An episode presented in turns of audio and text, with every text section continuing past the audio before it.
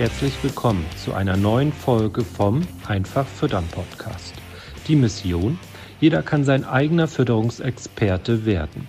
Dafür ist es unabdingbar, die eigenen Erfolgsfaktoren zu kennen. Die Fütterung der Herde ist der wichtigste Hebel für die Tiergesundheit. Die Futterkosten sind der größte Kostenblock in der Milchproduktion.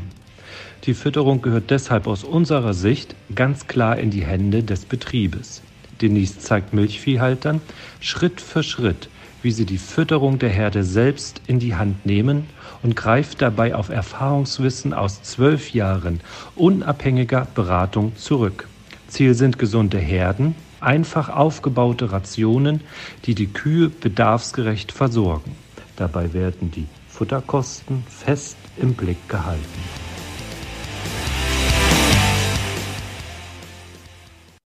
Moin, Denise. Hallo, Astrid. Moin.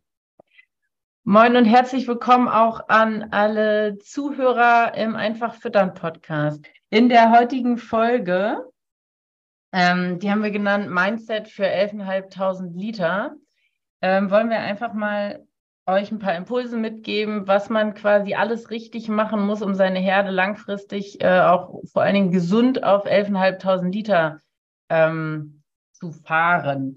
Der Titel ist natürlich bewusst auch ein bisschen äh, provokant ähm, genannt, aber im Endeffekt ist es halt so, wir haben ja auch viele Betriebe im Training, Denise, die dieses Leistungsniveau haben.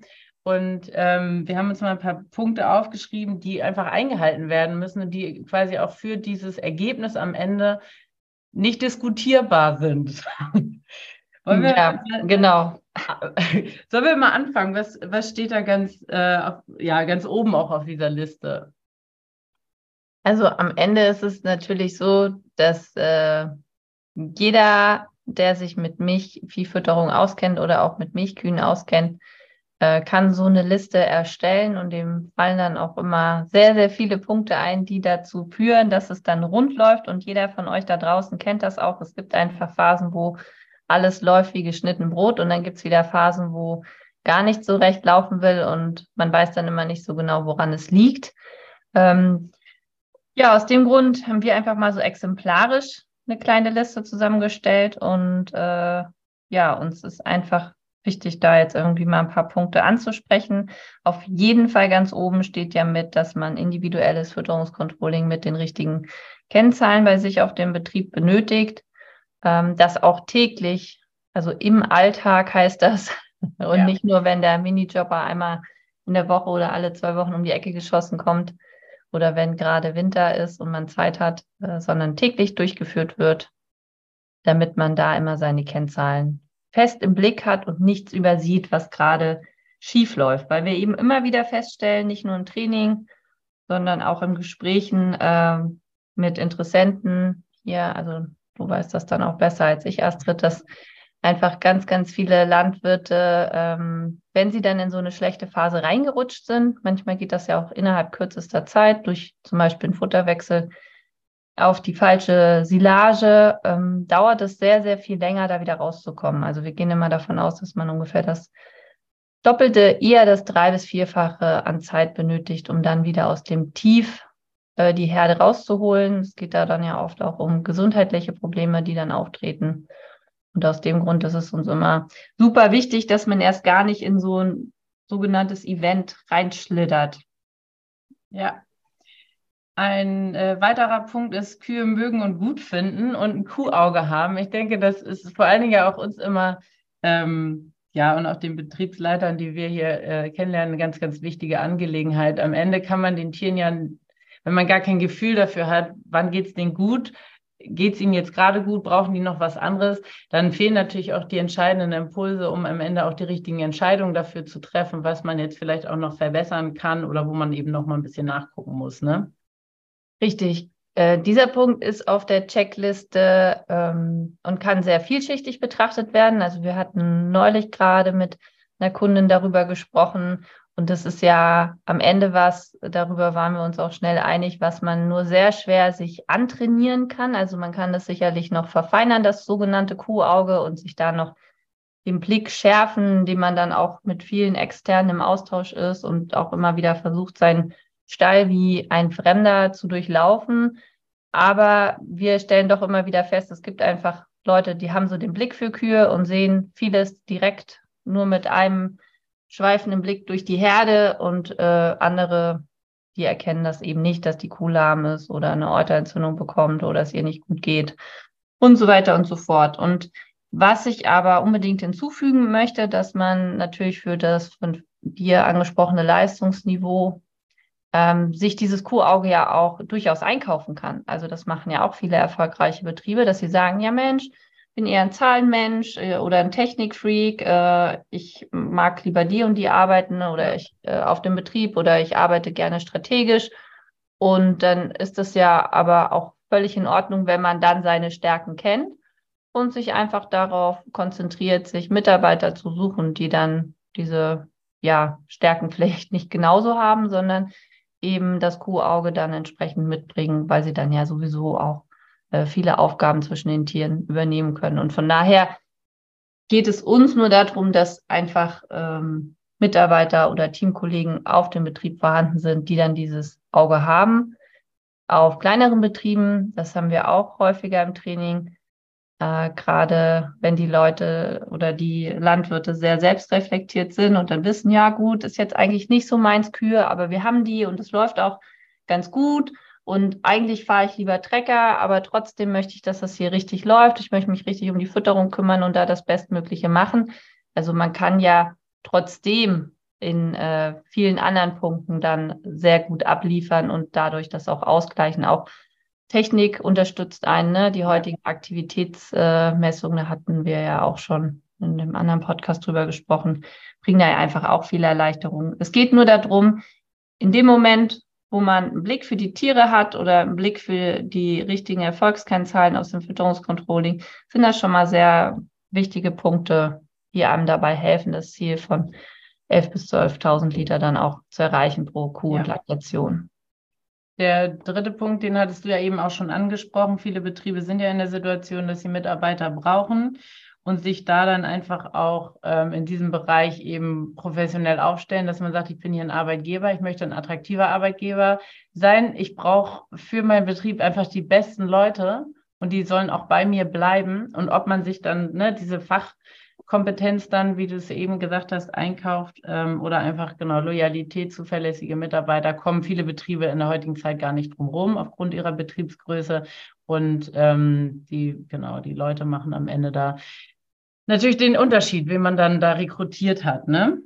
Und das ist ein ganz entscheidender Punkt, weil ein Betrieb äh, aus unserer Sicht, und das sehen wir ja auch in unserem weiterführenden Leadership-Training immer wieder, keine Chancen hat, wenn er sich diese Fähigkeiten dann nicht mit der Zeit aneignet. Also wenn man nach wie vor den Standpunkt vertritt, dass man der Einzige ist, der diese Aufgabe so gut ähm, ausführen kann und niemand anderes das so gut kann oder die äh, Leute, die das dann machen, überbezahlt sind, weil man es selbst besser und schneller kann, ähm, mit dieser Haltung wird man es eben dann nie schaffen, ein Team aufzubauen und dann ist es immer sehr, sehr schwierig. Also klar gibt es jetzt auch schon technische Lösungen, aber die sind häufig auch um ein Vielfaches teurer, als wenn man das dann mit einem guten Team macht. Und äh, da muss man dann einfach auch gucken, ne? wo, wo ist man da noch, ja, vielleicht auf einem, oder ist man schon auf einem guten Weg und wo, wo hat man einfach auch noch ein paar Stolpersteine für sich selbst, also weil das ja auch ganz viel mit Persönlichkeitsentwicklung zu tun hat. Ja, auf jeden Fall. Ähm, dann sind uns natürlich noch viele Punkte auch zur Förderung ähm, eingefallen, die natürlich total wichtig sind. Ähm, du hattest ja auch natürlich gleich als allererstes fürs Fütterungscontrolling ähm, genannt und das vor allen Dingen auch täglich ähm, einzusetzen. Lass mal trotzdem kurz mal den Schwenk machen, woran natürlich kein Betrieb dran vorbeikommt und da ähm, ja, weiß, glaube ich, auch jeder Landwirt sofort, dass, oder kann er sofort unterstreichen, gute Grundfutterqualitäten verfüttern.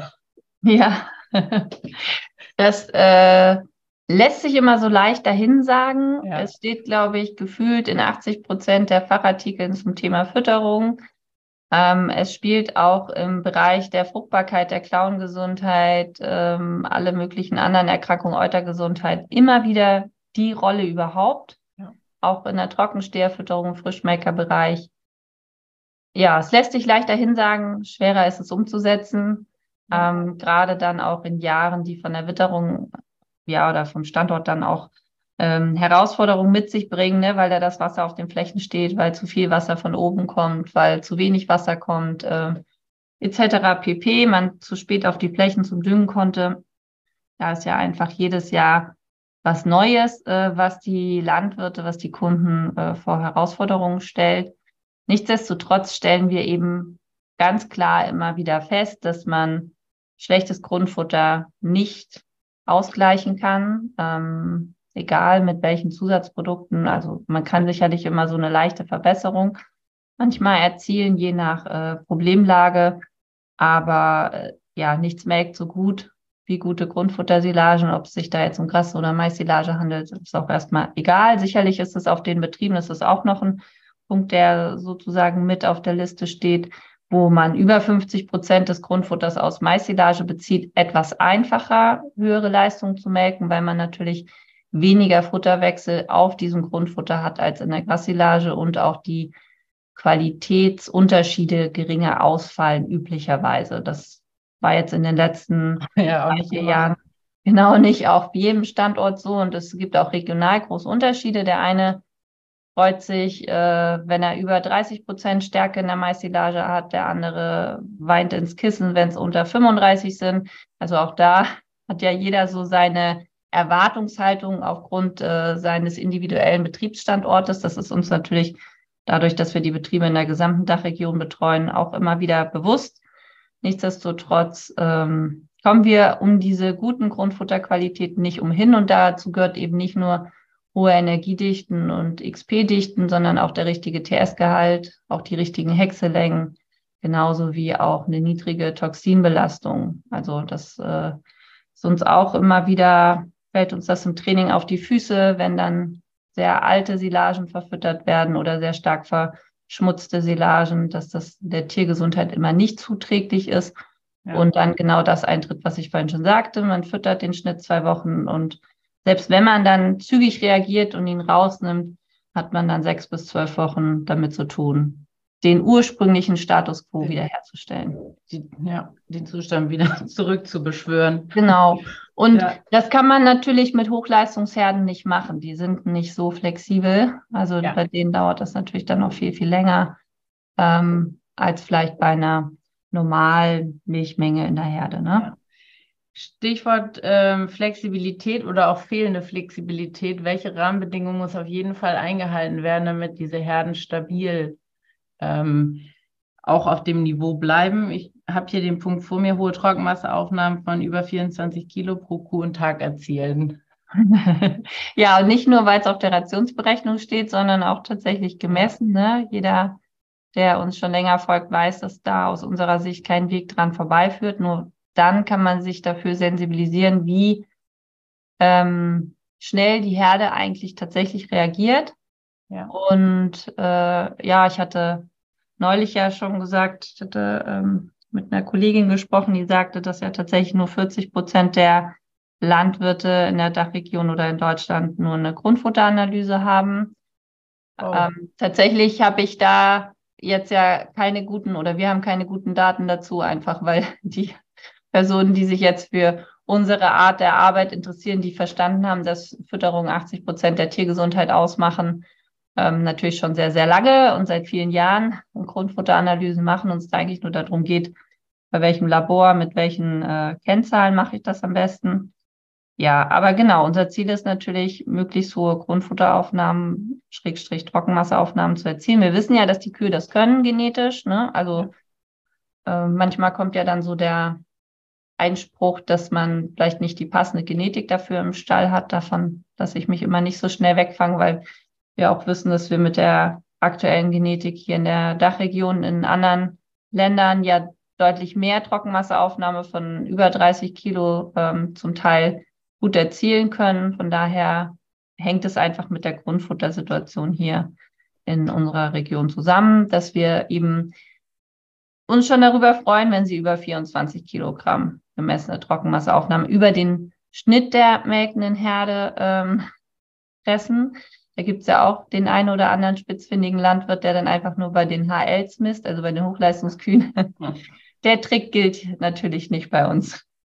Vielleicht kannst du ja auch noch einen Satz dazu sagen, was passiert mit Herden, die wirklich zuverlässig auf diesem Level äh, fressen, wenn dann ja. die, und die Milchleistung dazu passt, weil das ist ja immer die, die Krux am Ende, ne? Ja, also tatsächlich. Also 11.500 Liter kann man auch mit 22 Kilo Trockenmasse ermelken. Nur zu ja. welchem Preis und zu welchen Kosten im Sinne von Tiergesundheit und Nachhaltigkeit, ne? Das ist nämlich genau der Punkt. Natürlich kennen wir auch Herden, die mit weniger als 24 Kilogramm äh, diese Milchmengen ermelken und auch mitunter ja noch mehr. Uns geht es aber darum, dass es zum einen ja wirtschaftlich sein soll für den Betrieb. Bedeutet, äh, man kann in der Ration, ähm, die nur zu 22 Kilogramm gefressen wird und dann aber irgendwie 36 bis 38 Liter oder mehr Milch melken soll, ähm, kommt man ja nicht ohne viel Kraftfutter aus. Also man muss da einfach äh, ziemlich viel Kraftfutter in der Regel reinballern, weil man, wie vorhin schon angesprochen, auch äh, bei den Grassilagen nicht immer 7,1 Megajoule ernten wird und schon gar nicht, wenn man im Süden oder in der Mitte ähm, der Dachregion ansässig ist. Also ich finde, hier oben im Norden ist es immer mit den Ackergräsern noch relativ leicht hingeschoben, in Anführungsstrichen, wenn das Wetter im April und Anfang Mai ganz gut mitspielt. Aber das ist eben nicht in allen Regionen so, ist auch ein wichtiger, sehr, sehr wichtiger Punkt, dass man sich immer bewusst macht, ähm, ja, dass es nicht überall so ist wie bei einem selbst. Ne? Also man, ja. in Betrieben fällt das sehr schwer, das zu akzeptieren. Ja. Dass äh, nicht jeder die gleichen Wettbewerbsbedingungen hat und äh, zwar unabhängig von Futterkosten oder auch Milchpreisen. Und ähm, ja, Fakt ist, dass wir natürlich wollen, dass die hohen Milchmengen äh, mit besserer Tiergesundheit einhergehen. Und das äh, schaffen wir zwar ab und zu auch mit geringeren Trockenmasseaufnahmen, aber deutlich seltener, weshalb man sich da wie so, wie so ein Sparbuch äh, absichert nach unten. Umso höher man äh, die Futteraufnahme werden lässt durch seine Rationsgestaltung und auch durch sein intensives Fütterungskontrolling. Ne? Und dazu gehört natürlich ja auch Kontrolle während der Gras- und Maisernte, ähm, dass man dann daran arbeitet, dass man dann auch da den Tieren die Möglichkeit gibt, durch äh, ausreichend Energie, die sie aufnehmen und natürlich auch Mineralstoffe, Spurenelemente, XP etc., äh, da gut aufgestellt zu sein, dass sie dann auch obwohl sie so viel Milch haben, weiterhin eine sehr gute Immunabwehr haben. Ne? Und das dann eben auch länger als zwei oder drei Laktationen schaffen. Ja, und auch überhaupt erstmal länger als ein halbes Jahr, ne? Also erstmal mhm. länger als diesen Schnitt, der jetzt gerade so zufällig drei, vier Liter mehr melkt. Ja. und man am Ende aber nicht weiß, okay, das hat jetzt besser gemolken. Ich hatte noch nie so viel Milch wie jetzt die letzten drei, vier Monate. Aber wie stelle ich denn diesen Zustand eigentlich wieder her, so dass ich ihn äh, dauerhaft haben kann, ohne dass die Tiere in der Kondition äh, verlieren, ohne dass sie schlechter auf den Klauen werden, ohne dass die Fruchtbarkeit leidet und ich dann ab September wieder drei Monate in die Röhre gucke und genervt davon bin, dass jetzt das Sommerloch wieder voll reingehauen hat und ich wieder die Tiere nicht tragend bekomme und meine ja, geplante Zwischenkalbezeit äh, von meinetwegen 400 oder 420 Melktagen. Also ich meine, je höher die Milchleistung ist, umso höher ist ja häufig auch die geplante Zwischenkalbezeit. Ähm, aber sich dann plötzlich um 30, 40 Tage nach oben verschiebt, unkontrolliert. Und das ja. ist ja auch immer gefährlich, ne? weil es dann ähm, schnell zu fetten Altmelker führen kann, die dann ja wieder ganz klassisch die Probleme in der Frischmelkerphase haben, die dann jeder von euch da draußen auch schon kennt. Ja. Ein paar weitere pauschale Do's und Don'ts stehen hier auch noch bei uns auf der Checkliste ähm, drauf.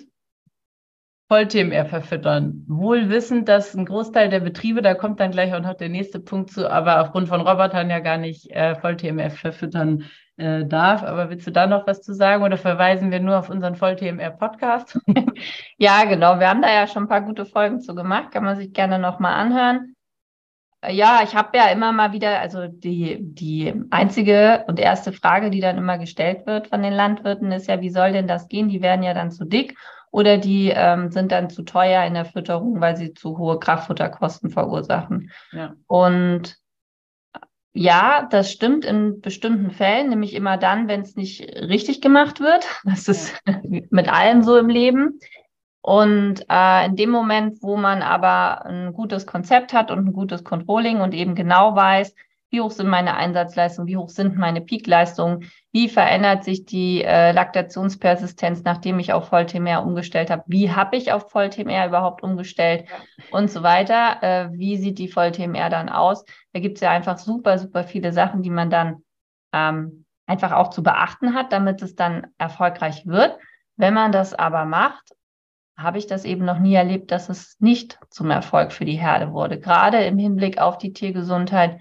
Und äh, dieses Argument, ja, dann sind aber ja meine 60, 70 Liter Kühe nicht ausgefüttert.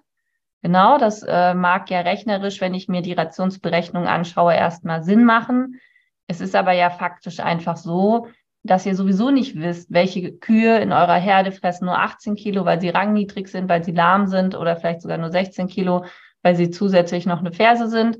Und äh, welche Tiere fressen denn sowieso 32 Kilo oder 30 Kilo, weil sie einfach äh, verstanden haben, was Futteraufnahme für sie bedeutet. Und nur deshalb haben sie dann auch die entsprechende Milchmenge. Und ähm, ja, von daher muss das immer im Großen und Ganzen betrachtet werden. Und dass die Kraftfutterkosten dann nachhaltig langfristig durchsteigen, ist nicht so. Manchmal hat man einen kurzen Anstieg, einfach dadurch, dass äh, man äh, bei Milchkühen immer den Nachteil hat, dass man nicht einfach einen Schalter umlegt und dann, ähm, ach ja, hier übrigens umgelegt und jetzt äh, habt ihr wieder mehr Milch als äh, vorher. Ne? Auch die Altmaker würden sich dann leicht steigern, aber eben nicht auf das Level, wo sie rechnerisch hin müssten.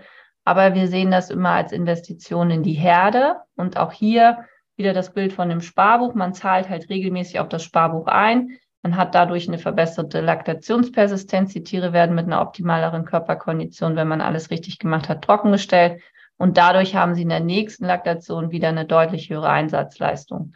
Und in dem Moment, wo man diese Sachen natürlich mit unnötigen Events äh, wieder vor die Wand kacheln lässt, muss man wieder nacharbeiten und verliert natürlich auch schnell mal wieder einige Monate. Was meine ich damit? Das sind solche Sachen wie, ach, mein Nachbar hat mir jetzt noch ein paar Zuckerrüben zur Verfügung gestellt. Ähm, die wollte er nicht mehr waschen. Ich mache die jetzt mit meinem Mischwagen klein. Also da gibt's ja von bis, äh, kann, kann ich jetzt 30, 50 Beispiele aufzählen. Können wir auch noch mal zwei, drei, fünf Podcast-Folgen Ja. ich glaube, wir haben mal tatsächlich eingemacht, welche Futtermittel so gar nicht gehen oder irgendwie so. Ja, ich glaube, sie gibt's. Ja, da kann man sich dann nochmal bei den alten Folgen was anhören. Nein, aber genau, wir sind äh, einfach, weil wir Kühe gesund füttern wollen, ganz große Fans davon, dass ähm, Voll-TMR gefüttert wird. Und wenn man mit Mac-Robotern arbeitet, dann ist das eben nicht so ohne weiteres möglich. Aber auch da gibt es ja mittlerweile gute Konzepte, die ohne hohe Kraftfutterspitzen oder auch teilweise ohne Kraftfutterkurven gut auskommen und sehr erfolgreich funktionieren. Und auch hier muss man einfach das Fütterungswissen für sich einmal verstanden haben oder auf den Betrieb holen und dann kann man da auch sehr gute Entscheidungen treffen.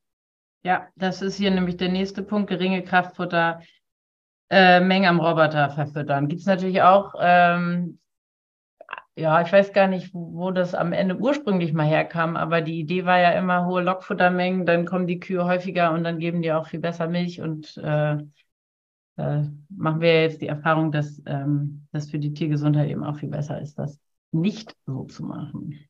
Ja, steht ja auch tatsächlich in jeder Bedienungsanleitung drin, weil genau das Laufverhalten dann ja. vermeintlich besser sein soll. Aber da machen wir auch interne Versuchsreihen immer wieder zu und stellen eben fest, dass äh, die Belegdichte am Roboter da das viel oder überhaupt das Ausschlagkriterium ist und weniger die Kraftfuttermenge oder Kraftfutterspitze.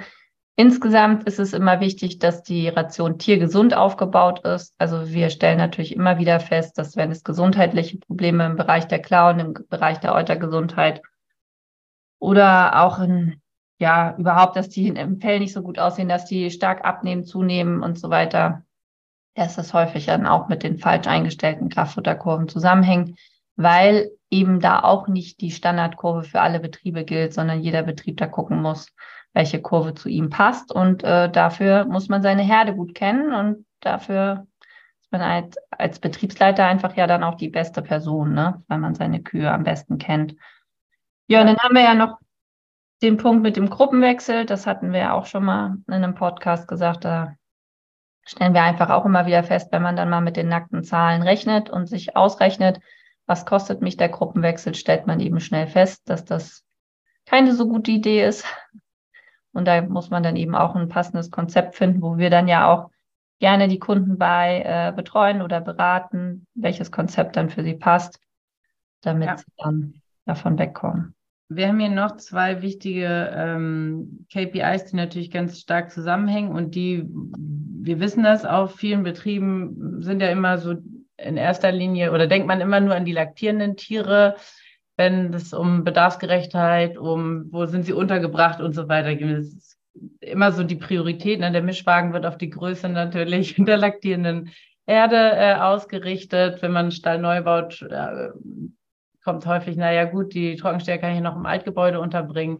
Ähm, unabhängig davon, wo sie dann untergebracht werden, spricht oder führt, wenn man 11.500 Liter melken möchte mit einer gesunden Herde, kein Weg daran vorbei, die Trockensteher natürlich trotz, egal, unabhängig von welcher äh, Herdengröße, die Trockensteher bedarfsgerecht zu füttern. Und da einhergeht, kann wir, glaube ich, gut zusammen ähm, bearbeiten, dass man eben auch bei den Trockenstehern ähm, auf die Trockenmasseaufnahme achtet und da eben nicht nur darauf achtet und weiß, wo sie ist, sondern eben auch dafür sorgt, dass sie bis ähm, kurz vor die Kalbung bei 15 Kilo Trockenmasseaufnahme pro Tier und Tag liegen. Bühne frei für die Trockensteher, Denise. Ja, du hast es ja schon super gut zusammengefasst und ähm, die Hörer, die uns schon länger kennen, wissen ja auch ganz genau, dass die Trockensteher für uns die wichtigste Gruppe sind und da überhaupt gar kein Weg dran vorbei führt sich mit dieser Gruppe, Tiergruppe auf dem Betrieb intensiv auseinanderzusetzen. Ähm, das bedeutet nicht nur zu gucken, wie viele Milchfieberfälle habe ich und wo liegt die Einsatzleistung äh, in den ersten 40 Melktagen, sondern es bedeutet eben auch, dass man ganz konkret schaut, welche Trockenmasseaufnahme erziele ich. Ne? Das, der Zielwert bei uns ist ja immer über 15 Kilogramm, bis ran an die Kalbung zu kommen. Warum ist uns das so wichtig? Weil ihr dann äh, Abgangsraten gegen Null habt in den ersten 60 Tagen. Bedeutet, ihr reduziert ganz drastisch eure unfreiwilligen Zwangsabgänge. Und das ist das, was eure Herde ja nachhaltig und in der Tiergesundheit einfach ganz weit nach vorne bringt. Wenn ihr sagen könnt, okay, die Kuh sortiere ich jetzt aber aus, weil die das und das hat und äh, nicht, ich muss die Kuh jetzt verkaufen, weil die kann jetzt hier nicht noch eine Woche länger bleiben, das ist mir zu risikoreich. Ähm, bedeutet, wenn ihr die Lebensleistung, die Lebenseffektivität äh, erhöhen möchtet, macht es eben immer ganz, ganz viel Sinn, dass man sich die Trockensteher anguckt, wenn man die Peakleistung erhöhen möchte, wenn man die Laktationspersistenz erhöhen möchte, wenn man die Fruchtbarkeitsleistung verbessern möchte, wenn man die Klauengesundheit verbessern möchte. Auch dann macht es immer ganz, ganz viel Sinn, sich die Trockensteherfütterung anzugucken und zu gucken, ob man da wirklich alles richtig verstanden hat, was man da macht dass man weiß, warum man es macht, welche Futterkomponente welches Ziel hat in der Ration und ob diese Ration überhaupt bedarfsgerecht aufgebaut ist im Hinblick auf meine Ziele. Wir haben das immer mal wieder, dass ähm, uns auch Landwirte anschreiben und sagen, nö, bei ihnen läuft eigentlich alles ganz rund, die haben keine Tiere mit kalten Ohren und Milchfieber, Festliga sowieso nicht. Das, das freut uns natürlich, also nicht falsch verstehen. Es ist nur so, wenn man dann darüber spricht, ob man die äh, Leistung mit wenigen Stellschrauben auf dem Betrieb nochmal erhöhen kann, so dass der Betrieb dann auch wirtschaftlich wieder mehr äh, Spielraum hat, nämlich weil er entscheiden kann, er kauft sich nochmal eine Tränke oder eine Kuhbürste oder stellt nochmal einen Minijobber ein oder vielleicht sogar einen Vollzeitmitarbeiter. Es ist einfach ganz, ganz wichtig, weil die Ursachen immer in der Trockensteherfütterung zu finden sind, dass ihr euch diese dann genau anschaut und da alles ausmerzt. Und ja. ähm, ja, dann kann der ein oder andere Berater, der sich das jetzt hier auf die Ohren gepackt hat, sagen, ja gut, aber es gibt ja noch so viele andere Einflussfaktoren, die ja. dazu führen können, äh, dass die Tiere lahm sind, ne? ob das jetzt Mortellaro ist, weil die da irgendwie in der Gülle stehen oder was weiß ich, übertrieben gesagt. Ähm, das ist sicherlich so, aber in äh, ja, mehreren hundert Betrieben, mit denen wir jetzt zusammengearbeitet haben, ist es einfach, wenn man den Fokus auf die Trockensteher legt, dann lohnt sich das immer in irgendeiner Art und Weise, nicht nur für die Kühe, sondern vor allen Dingen dann auch für die Zukunftsfähigkeit des, des Betriebes. Ja, ein, ähm, also du hast ja eben schon angesprochen, wie vollständig ist jetzt diese Liste? Ein Punkt hat es ja noch äh, auf die Liste geschafft, ähm, Genetik, weil werden es natürlich auch immer wieder gefragt und da ist es natürlich so, dass ähm, wir auch immer die Erfahrung machen, die, wenn man eine gute Anpaarungsberatung in Anspruch nehmen kann, danach besamt und so weiter, das ist natürlich äh, zuträglich für das Betriebsergebnis. Ne? Da brauchen wir, glaube ich, nicht ähm, groß drüber diskutieren. Stahl hattest du ja auch ein bisschen ähm, genau. angesprochen. Grundsätzlich, wie ist denn, oder wolltest du noch was zu? Ja, also genau, das sind ja so Punkte, die ja natürlich, je nachdem, durch welche Brille man schaut, ja. dann auch unterschiedliche Stellenwerte äh, haben. Und da wir uns hier jetzt ganz intensiv mit der Fütterung beschäftigen und vor allen Dingen auch mit den ganzen Daten, die wir von unseren Kunden dann zurückgespielt äh, bekommen, da einmal sehen, wie viel Hebel wir dann haben, auch in einem alten Stallgebäude, auch ähm, in einem vielleicht leicht überbelegten Stallgebäude, vielleicht äh, mit Weidehaltung auf einem Biobetrieb, äh, mit äh, Rassen, die jetzt nicht so klassisch milchgebende äh, Rassen sind. Also auch da stellen wir ja immer wieder fest, wie viel Potenzial sich durch ganz kleine Stellschrauben, wenn es die richtigen sind, heben lässt. Und das ist im Bereich der Fütterung am einfachsten. Also ja. weil es halt viel schwieriger ist, der Bank zu sagen, ich muss jetzt nochmal für 1,5 Millionen Stall bauen, damit meine Kühe besser liegen können. Es ist halt viel einfacher, sich ähm, mit Futterselektion, Mischgenauigkeit auseinanderzusetzen und es ist eben sehr, sehr oft so, wenn man die Fütterung im Griff hat, kann man schnell drei, vier Liter wettmachen oder noch rausholen, ohne dass sich die Kostenstruktur verändert. Das ist ja bei vielen anderen Investitionen nicht der Fall. Also da sind dann eben immer dem auch Kosten davor gesetzt und dann muss das wieder eingespielt werden. Das ist ja auch äh, bei vielen, also wissen wir ja auch, viele Sachen funktionieren dann ja auch trotzdem. Und wenn man jetzt äh, üblicherweise ist das ja auf Milchviehbetrieben so, wir haben nicht mehr ganz so viele, die mit einem eigenen Bullen arbeiten, beschäftigt man sich ja einfach damit. Und wenn man dann so eine Anpaarungsberatung in Anspruch nehmen kann, kann man auch danach besamen. Ne? Ja.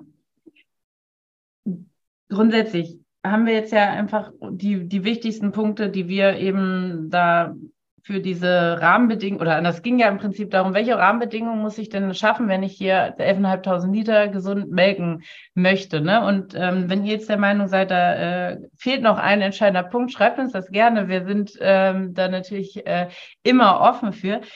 War, wir wollen euch aber durch diese Liste am Ende halt auch motivieren zu sagen, das ist ja eben nicht Rocket Science, ne? So, es ist, es ist zu schaffen und es ist vielleicht auch im Umkehrschluss so, dass ihr wenig 11.500 Liter Betriebe finden werdet, die diese Sachen nicht einhalten. Bedeutet im Umkehrschluss, wenn hier eins, zwei, vielleicht auch drei äh, von diesen Punkten bei euch noch offen sind, dann seid ihr vielleicht jetzt gerade bei 9.500 oder 10.000 Litern. Und es sind aber, ähm, ihr, ihr wisst sozusagen, was ist noch ein unbespieltes Feld, ne? Und wenn ihr dann eben auch Lust habt, da ähm, ja die Leistung zu steigern oder insgesamt im Betrieb dann zufriedener zu sein, ne? weil in dem Moment, wo die Trockenstehfütterung nicht passt, haben die meisten Betriebe, das ja auch schon gesagt, es gibt ein paar Ausnahmen, aber eigentlich dann auch immer tiergesundheitlich ähm, Ärger. Und ähm, genau, uns geht es darum zu sagen einmal und auch zu motivieren, ähm, so welche Rahmenbedingungen müssen eingehalten werden, um auch ein bestimmtes Ergebnis dann zu erzielen. Genau, und die müssen eben nicht nur einmal in der Woche eingehalten werden, ja. sondern jeden Tag. Und das ist äh, die Hauptherausforderung, die sich dann uns allen stellt. Also kennt ja jeder von sich, konsequent zu sein, kompromisslos zu sein und äh, dann auch durchzuziehen und durchzuhalten. Und deswegen dient der Podcast hier ja vor allen Dingen auch eurer Motivation, so wie immer. Ne? Wir wollen euch motivieren, am Ball zu bleiben, dass ihr Bock habt, euch mit den Themen auseinanderzusetzen, dass ihr ähm, erkennt, dass jeder dieses Ziel erreichen kann, wenn er eben an sich arbeitet. Und das hat eben vor allen Dingen was damit zu tun, dass man sich als Betriebsleiter stetig weiterentwickeln will. Und diese 11.500 Liter, das ist ja jetzt auch nur ein Beispiel. Das gilt ja genauso gut für alle anderen Leistungslevel. Ob der eine sagt, na ja, gut, ich bin schon da und will eigentlich nochmal 500 mehr oder der andere sagt, na ja, ich bin bei 10,5. Ähm, ich könnte aber noch ein paar Punkte mehr davon einhalten, dann schaffe ich auch die 11 oder ich bin bei 8,5 oder konzentriere mich jetzt mal darauf, weil ich in den letzten Jahren vielleicht noch andere Schwerpunkte hatte.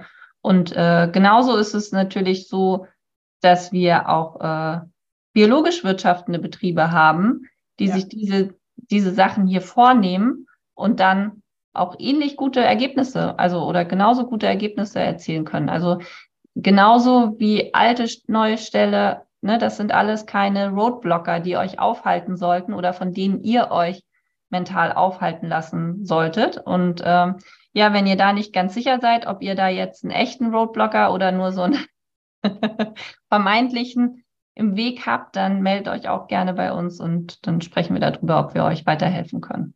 Auf jeden Fall, ne? Gerade diese, ihr wisst das ja, ne? Das Erstgespräch, das ist immer kostenlos, weil uns einfach auch total wichtig ist, rauszufinden, können wir euch bei, bei euren Zielen überhaupt vernünftig unterstützen. Und ähm, genau, wenn ihr da Lust habt, meldet euch und dann telefonieren wir einfach mal. Ansonsten, genau, bis äh, in zwei Wochen oder wann auch immer die nächste Podcast-Folge mit uns äh, beiden dann ausgestrahlt wird. Ich glaube, wir haben noch ein Interview dazwischen. Habt noch einen schönen Tag. Bis dahin. Tschüss. Tschüss. Vielen Dank, dass du heute wieder zugehört hast. Dir gefällt, was du heute gehört hast? Das war nur eine Kostprobe. Wenn du Lust hast, die Fütterung selbst in die Hand zu nehmen und dein eigener Fütterungsexperte werden möchtest, dann komm zu uns ins Online-Training. Natürlich kannst du die Schlüsselfaktoren einer leistungsfreudigen und gesunden Milchviehherde auch selbst suchen. Es kostet aber oftmals sehr viel Zeit. Im Training nimmst du die Abkürzung. Du profitierst von den Erfahrungswissen aus zwölf Jahren unabhängiger Fütterungsberatung. Denise ist dein Mentor an deiner Seite und bringt dich ohne Umwege von A nach B. Wir haben Landwirte in Deutschland, Österreich und der Schweiz erfolgreich zu ihren eigenen Fütterungsexperten ausgebildet. Willst du wissen, ob das Training auch für dich geeignet ist? Dann bewirb dich bei uns für ein kostenloses Strategiegespräch. Gehe dazu auf